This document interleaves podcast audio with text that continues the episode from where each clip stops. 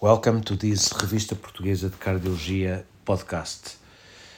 My name is Nuno Cardim, editor in chief of the journal, and I will summarize the issue of May 2023. In this issue, we have selected six interesting original articles. The first one is on congenital heart defects and preterm birth outcomes from a referral center. We also have coronary artery disease, a paper on coronary sinus reducer device for the treatment of refractory angina, a multicentric uh, initial experience, and another paper on coronary artery disease, long-term recurrent events in ST elevation, myocardial infarction, and multivessel disease, the impact of different revascularization strategies. But we have more.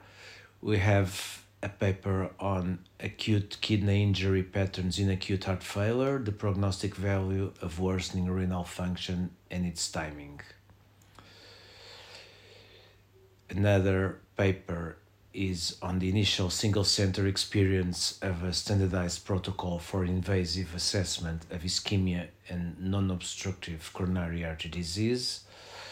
And uh, low stress hyperglycemia ratio predicts worse prognosis in diabetic acute heart failure patients. We have a very comprehensive and nice state of the art article, Septic Cardiomyopathy, a narrative review, and two images in cardiology.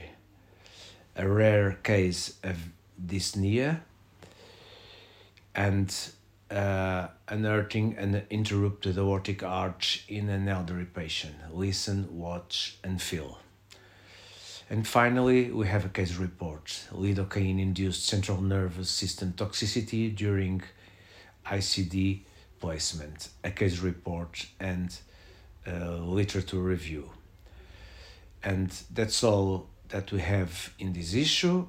To read the whole papers, please go to our website www.revportcardiol.org and please come back to listen the next uh, summaries. Thank you.